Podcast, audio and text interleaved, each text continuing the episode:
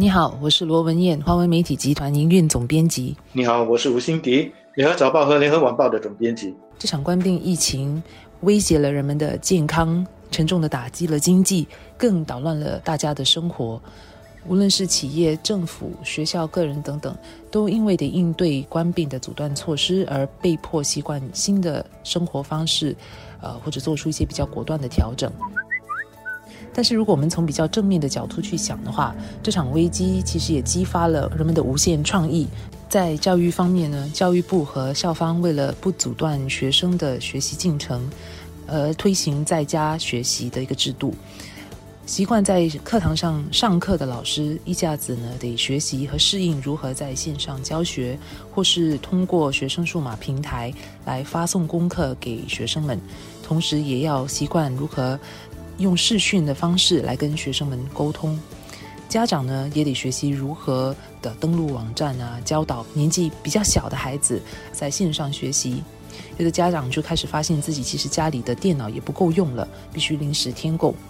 当然，在这个时候也凸显了其实一些家庭没有能力购买电脑或科技配备，这对教育部来讲也是个挑战。如何帮助这些家庭的孩子，确保他们不落后？不会因为家里没有电脑而落后于其他的学生。我知道，有些家长过去几个星期都在抱怨，因为孩子都得居家学习，他们被迫成为陪读妈妈，一边呢忙着居家工作，一边忙着陪孩子上课，教导孩子做功课。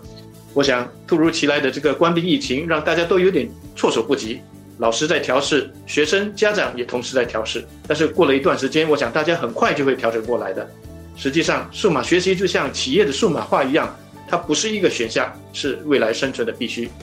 今年二月的政府的财政预算案的辩论当中，教育部长原本宣布呢，要在二零二八年之前，在全国落实中学生的数码学习计划。不过，因为疫情的关系，数码学习其实已经开始推行了，所以现在部长决定要加速这个计划。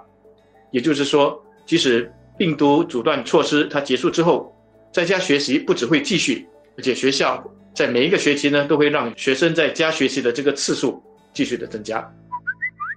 企业为了生存，也被迫在这个时候数码化，特别是面向消费者市场的小企业，尤其是餐饮业者。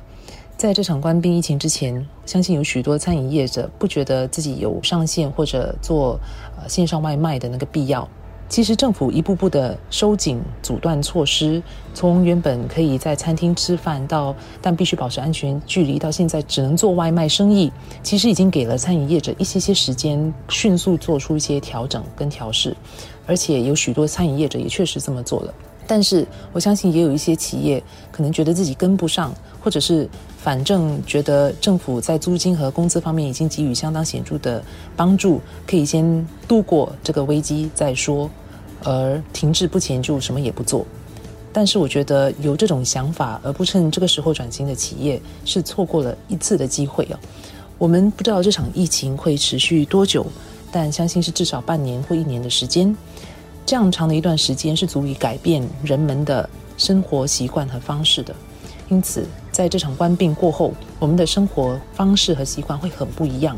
不在这个时候做出转型和转变的企业，很可能就会被这场官病疫情而淘汰了。我注意到小贩，包括巴萨摊位的小贩，还有卖熟食的小贩，现在他们都有自己的专属打包外送的这个面部主页了。一些年纪较大的摊主不知道怎么在面部上做宣传，那么他们的子女呢，就会帮忙他们在面部上为他们做介绍。有一些还很会说故事，让像我这样子的人呢，对他们的食物充满了好奇，很想尝试。其实为了鼓励小贩积极的使用这个送餐的服务，国家环境局还给了一次这这五百元的一次过的补贴，来帮助他们承担一些费用。那么所有的由国家环境局还有他们受委经营者所管理的小贩中心的摊贩，只要在四月七号到五月三十一号之间。通过送餐的平台做这个外卖的话，他们就能够得到这个好处了。过去几年，我们一直在说科技颠覆了许多的行业，现在呢，关闭更是加速了颠覆的步伐。我们可以肯定，后关闭的世界会是一个很不一样的世界，人们的消费习惯、工作方式、学习方式都会改变。摆在企业的面前的选择只有一个，跟着改变。